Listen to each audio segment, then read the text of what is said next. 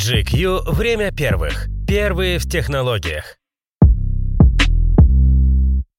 Технологии навсегда изменили жизнь человека. В третьей серии подкаста GQ «Тех. Время первых» на примере необычных решений, впервые появлявшихся в автоспорте, мы расскажем, как человек уже третий век подряд пытается заново изобрести автомобиль.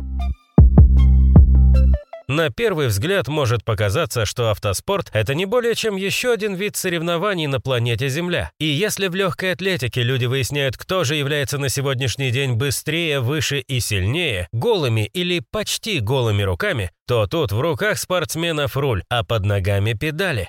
Вот и все отличия. Но на самом деле автоспорт всегда был, есть и будет гонкой не только людей, но и технологий. Причем гонкой, в которой в конечном итоге выигрывает не пилот болида и не его команда, а обычный автолюбитель. Уже через несколько лет после дебюта той или иной технологии в гоночном автомобиле мы получаем ее в своей очередной серийной машине. И эта технология открывает перед нами новые границы управляемости, комфорта и надежности. Так было не раз и не два. Полный привод и автоматическая коробка передач, дисковые тормоза и непосредственный впрыск, полноуправляемое шасси и даже зеркала заднего вида – все это впервые опробовали на себе пилоты гоночных машин. На самом деле сложно в реальной жизни найти настолько изнурительный тест для того или иного автомобильного технического решения, как гонка, где ради тысячных долей секунды лучшие пилоты мира выжимают из своих болидов все. Здесь нет незначительных деталей. Каждая мелочь может стать решающей. Так, рост скоростей в гонках в свое время повлиял на качество оптики автомобилей. Чем быстрее ехали болиды, тем дальше должны были светить их фары, ведь гонки нередко затягивались до темного времени суток или и вовсе продолжались днями и ночами. Одновременно революция за революцией совершались в механизмах рулевого управления и торможения. От точности руления и возможности быстро замедлиться в автоспорте зависит не меньше, чем от способности машины быстро набрать скорость. Эксперименты гоночных команд продолжали причудливые конструкции. Так Mercedes-Benz в 1954 году представил болид Формулы-1 с колесами с закрытыми крыльями. Этот ход позволил улучшить аэродинамику и принес 9 гран-при, но расплатой за это техническое решение стали меньшие углы поворота колес, и в итоге инженеры решили, что эта цена не оправдана на становившихся все более извилистыми трассах. Попытки обмануть законы физики привели к появлению и болида Brabham BT-26A 1969 года выпуска с двумя антикрыльями, одним перед пилотом, вторым за ним. А двумя годами позже, к новому прочтению этой идеи, на болиде March 711 спереди было установлено нечто вроде круглого стола. Болельщики других команд смеялись, но затихли, когда странная машина пять раз довезла своего пилота до подиума. 70-е были временем смелых решений, когда каждый год кто-то из участников королевских гонок, как еще называют Формулу-1, представлял нечто принципиально отличавшееся от остальных болидов. В 1972 году отличилась конюшня Эйфиланд. Их Type 21 был оборудован вместо двух боковых зеркал монозеркалом перед пилотом. Ну а Tyrrell P34 76 года удивил всех четырьмя передними колесами. Инженеры компании разумно посчитали, что огромные передние катки – главная помеха эффективной аэродинамики и заменили их четырьмя компактными колесами, дававшими тоже пятно контакта с трассой без этих потерь. Болид принес 13 подиумов, но потом такая конструкция была запрещена отчасти потому, что строить что-то абсолютно неприменимое на гражданских машинах не в правилах формулы. Также то десятилетие запомнится чайникоподобным болидом Leger JS5 с огромным воздухозаборником. В его активе три подиума сезона 76 и болидом Brabham BT46B с вентилятором под днищем, который высасывал воздух из-под машины, заставляя ее плотнее прилипать к трассе в поворотах. Инновационная конструкция была запрещена после первой же победы. Пока в 70-х в Формуле-1 шла гонка вооружений, в ралли также не ослабевала борьба за лидерство, в которую самым неожиданным образом вмешался Mercedes-Benz. Неожиданность была в том, что на старт вышло большое и по-мерседесовски комфортное купе SL, причем с автоматической коробкой передач. Остальным гонщикам ралли-бандома 1979 года пришлось завидовать не только комфорту, но и результату команды Mercedes-Benz, оккупировавшей в итоге весь подиум.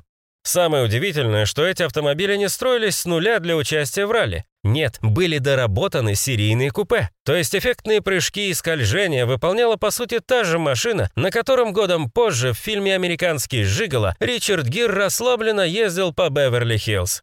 Это редкий случай максимального сближения гонок и обычной жизни. В 80-е кузницей новых решений Формулы-1 стала команда Williams, и если их прототип с четырьмя задними колесами не добрался до гонок и был запрещен, то болид с активной подвеской разом оставил другие команды неудел. Машина меняла настройки в зависимости от условий, помогая пилоту в каждом повороте, разгоне и торможении, что казалось по-настоящему космическими технологиями. Но и этот космос сегодня достижим обычным водителям. Подвеска AMG Active Ride Control, доступная в кроссоверах Mercedes AMG, похожим образом меняет настройки автомобиля, позволяя кроссоверам, несмотря на их вес и высокий центр тяжести, двигаться по гоночной трассе с легкостью спорткаров. Для этого автомобиль использует активную стабилизацию с помощью электромеханических приводов на передней и задней осях и моментально перераспределяет крутящий момент, как еще недавно были способны делать только болиды профессиональных гонщиков. Вообще, Mercedes AMG – это своеобразный мост, связывающий технологии команды Формулы-1 Mercedes AMG Petronas с гражданскими моделями. И пусть внешне такие кроссоверы, как Mercedes AMG GLS 63, GLE 63S, GLE 63S Coupe, GLC 63S и GLC 63S Coupe максимально далеки от внешности машины с королевских гонок, приносящих победы Вальтере Ботасу и Льюису Хэмилтону, у них много общего. Например, моторы для болидов и для всех машин Mercedes AMG собирают в одном и том же месте, на заводе в немецком Афальтербахе, где вот уже полвека следует правилу «один мотор, один человек». От начала и до конца сборку силового агрегата выполняет один инженер, чье имя можно увидеть на крышке двигателя, открыв капот. Этот подход – такое же наследие автоспорта, как и заложенные в силовом агрегате и других узлах автомобиля технологии. Дело в том, что AMG изначально появилась для создания гоночных автомоделей, а доработка гражданских моделей стала логичным развитием компании. В 1968 году бывшие инженеры Mercedes-Benz Ханс Вернер Ауфрехт и Эрхард Мельхер основали компанию, первые две буквы в названии которой отсылают к их фамилиям, и занялись доработкой автомобильных моторов для гоночных машин. Их первое детище – 420-сильный монстр на базе Mercedes-Benz 300 SLE в дебютной гонке привез своего пилота на пьедестал, и дело пошло. Заказов у AMG становилось все больше, а отношения с Mercedes-Benz все ближе. В итоге в 1991 году компания Daimler AG выкупила 51% акций, к тому времени уже всемирно известной мастерской, и сделала ее своим придворным тюнинг-ателье. Сегодня AMG полностью принадлежит Mercedes-Benz, а результатом их совместной работы стали семь чемпионских титулов Льюиса Хэмилтона, самого титулованного пилота в истории Формулы-1, а также широкая линейка моделей Mercedes-AMG, продажи которых в год превышают 130 тысяч автомобилей. О том, куда дальше будут развиваться автоспортивные технологии и где еще они пересекутся с обычной жизнью, гадать не приходится. Все больше автопроизводителей выставляют свои команды в электрической формуле Е. Уже завтра решения, скрывающиеся в кузовах электрических болидов, будут работать на обычных дорогах. А в самих гонках ждут очередной революции – появление роботов-гонщиков, которые сменят людей за рулем болидов, подобно автопилоту, который неминуемо заменит живых водителей. Прогресс не остановить.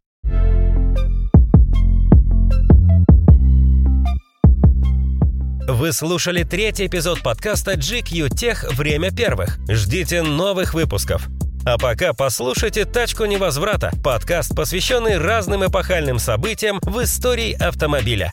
Или GQ «Поясни за шмот». В нем мы рассказываем о главных субкультурах и их влиянии на моду. Ска, эмо, скинхеды, хиппи и готты. Кто из них сформировал ваш стиль? И не забывайте оставлять комментарии и писать нам свои пожелания. До встречи!